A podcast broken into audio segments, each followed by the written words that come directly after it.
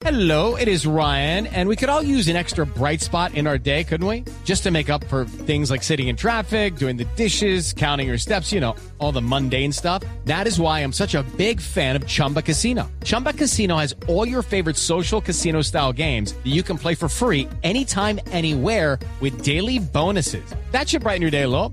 Actually, a lot. So sign up now at chumbacasino.com. That's chumbacasino.com. No purchase necessary. BGW. Void were prohibited by law. See terms and conditions. 18 plus. No sé, ¿no? ¿Qué piensen ustedes? Pero los niños que más mienten serán los adultos exitosos. ¿Qué? Imagínense. ¿De verdad? Sí. ¿Y quién dijo? Eso lo dice la Universidad de Toronto en un estudio que realizó y que asegura que los pequeños que mienten desde edad temprana tienen mayor probabilidad de pensar rápido y establecer mejores relaciones sociales. Uy, no sé qué pensar.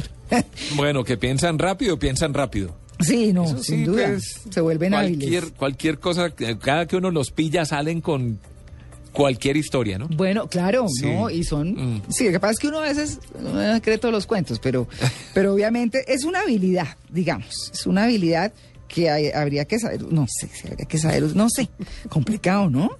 Pues mire, vamos a hablar con el doctor Camilo Arbeláez, es psicólogo clínico y magíster en psicología clínica de Transformando Experiencias, que es un centro de psicología clínica. Doctor Arbeláez, buenos días. Buenos días, ¿cómo están? Bien, bueno, a- a- como un poco sorprendido, ¿sabe? Claro, claro, me imagino con las conclusiones del estudio que hacen. No, claro, porque por ejemplo, estaba diciéndole yo a Tito antes de saludarle a usted, eh, y mi hijo chiquito que es glotón, entonces eh, él siempre dice, ¿quién se comió la miel de los waffles, por ejemplo? No, Sí. mamá, yo vi que Lucía, que es la empleada, se, se, lo, se lo tomó glu, glu, glu, glu. Y uno se queda mirando y no sabe quién es el del glu, glu, glu, ¿cierto? Claro, claro. Pero esto, es decir, ¿cómo se puede, primero, cómo interpretamos esto? Bueno, hay varias cosas importantes.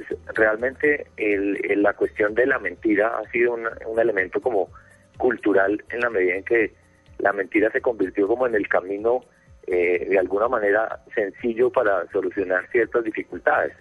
Es decir, eh, hemos visto muchas veces que los padres empiezan a castigar a los niños eh, de una manera probablemente inadecuada en el momento en que ellos eh, dicen la verdad, ¿sí? Y, y de alguna manera enfrentan ciertas situaciones. Entonces, a nivel cultural, la mentira es como una solución frente a los problemas. Entonces, esto ha incrementado de alguna manera, se ha vuelto un modelo de aprendizaje eh, para los niños el, el decir me- mentiras. En el estudio, obviamente, eh, lo que ellos dicen es que hay una, pues digamos que son, son niños que desarrollan funciones ejecutivas. Cuando hablamos de funciones ejecutivas, estamos hablando de la capacidad, por ejemplo, de planificar, de cambiar de, y desarrollar diferentes actividades, de la regulación de la conducta, es decir, del autocontrol que puede tener el niño, de la, fo- de la focalización de la atención y adicionalmente, por ejemplo, de leer el contexto, de la capacidad que tiene el niño, por ejemplo, de saber lo que puede estar pensando su padre en ese momento. Entonces, eh, lo que ellos ahí mencionan es que esas funciones están más desarrolladas en esos niños y probablemente cuando los niños están más o tienen más habilidades para solucionar problemas, pues de alguna manera están desarrollando más este tipo de habilidades ejecutivas, de funciones ejecutivas. Mm, vea usted, pues cómo volver una cosa que parece mala buena. Eh, claro, pero entonces ahí viene también un punto importante y es cómo desarrollar funciones ejecutivas sin recurrir, eh, como por ejemplo la mentira, ¿no? A que el niño de pronto engañe Claro. eh, y, y- y recurrir a otro tipo de ejercicios. A el hecho de, por ejemplo, eh, los padres, por ejemplo, que tengan la posibilidad de que sus niños eh, solucionen problemas, porque, por ejemplo, en las edades tempranas eh, es difícil que los papás de niño solucionen ciertas dificultades que se presentan, ¿sí? O que Mm. le proponga, por ejemplo, cosas, es decir, por ejemplo, una actividad como ir al supermercado y, y- y decirle al niño, bueno, que vamos a comprar, hacer como una lista con el niño, empezar a, a- a dar la oportunidad de que él también solucione problemas. Eso, por ejemplo, es un ejercicio muy importante que no está relacionado, por ejemplo, con la mentira, en donde el niño va a desarrollar ese tipo de funciones ejecutivas. Claro. Sí, no, me, me, me preocupa un poquito Sí. los resultados de ese estudio, ¿cierto? Porque casi que dicen el que, el que no miente, ¿cierto? Es una pelota. que es un poco, que, que- no, de verdad, y me preocupa es porque es un poco la idiosincrasia que manejamos en algunas regiones de Colombia, incluso aquí en el, pues sí, en general en el país, Sí. ¿cierto? El que cumple las normas, el que hace las cosas bien, es un pendejo, por no decir otra cosa. Sí. Cla- Claro, claro, no, de todas maneras, pues digamos que hay otros tipos de inteligencia que también, pues, digamos que no están mencionados ahí, ellos solamente se refieren como a esa parte de las funciones ejecutivas. Sí. Sin embargo, también hay, hay otro tema importante y es que ese modelo, por ejemplo, de, de, de mentir y solucionar los problemas así también está mediado por, el, por los modelos de aprendizaje, así como mencionaba ahora. Es decir, por ejemplo, eh, cuando llaman a la casa y el papá le dice al niño, diga que no estoy en este momento, en ese momento Ah, hay un modelo La de típica. solución de problemas, exactamente. Mm. Y eso es un modelo de solución directo. Los niños en ese momento, digamos que están ávidos de aprendizaje y todos esos, eh, esos modelos los van tomando y los van cogiendo y los van interiorizando y de alguna manera empiezan a entender que la mentira puede ser el camino de la solución a ciertos problemas. Entonces, el modelo es muy, muy fuerte, ¿sí? Digamos que podríamos decir que no hay personas que no mientan, ¿sí?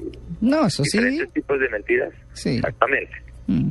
Pero, Entonces, ese es un problema comple- complejo ahí. claro, hay algo que dice el estudio y es que eh, un resultado que arrojó que me parece importante es no existe relación alguna entre las mentiras infantiles y la deshonestidad en la vida adulta. Es cierto. En, eh, ac- acerca de ese tema, digamos que investigaron mucho, no tanto, digamos, en este momento actualmente, pero sí investigando, y muchos estudios arrojaban resultados similares. Es decir, que la mentira va disminuyendo a través de los años. Es decir, en la adultez el niño, digamos que si tendió a ser mentiroso, empieza a disminuir la, la cantidad de mentiras en la vida adulta. Mm. Eso, eso, eso es, digamos, uno de los datos ahí curiosos que también van arrojando los estudios. Es cierto lo que ellos mencionan. Supondría yo, bueno, supondría yo, perdón, pues, pues porque un niño no mide las consecuencias de las mentiras. Sí, cree que sale Claro. fácil y no se da cuenta lo que puede resultar cuando dice una mentira. Ya un adulto sabe que está diciendo una mentira y se tiene que atener a las consecuencias y no sabe qué va a generar con esa mentira. Exacto, el, el- ya el adulto entonces lo que tiene es la capacidad ya de autocontrol mucho más, ¿sí? Y, y sabe, digamos, hasta qué punto una mentira eh, puede llegar a traer ciertas consecuencias. Evidentemente, en los estudios lo que mencionan también es que, por ejemplo, en, las investigaciones mismas es más difícil que los adultos reporten que tanto mienten a que un niño sí eh, pueda evidenciar cuánto miente, ¿sí? Porque el niño de alguna manera es mucho más natural y puede decir toda esa información eh, más fácil que de pronto un adulto. Entonces también eso es un sesgo que existe, ¿sí? No sabemos hasta qué punto finalmente es que el adulto deja de mentir. Claro, ahí sí, como dicen, pues la gran conclusión es no aplaudir la mentira de todas maneras.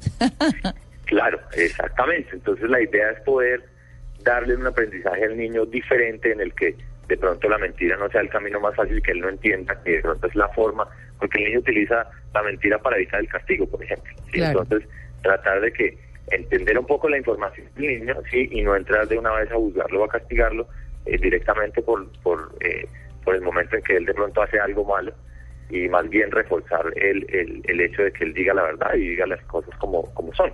Claro. Doctora Arbeláez, muchas gracias. No, con muchísimo gusto. Gracias a ustedes. Bueno, feliz día.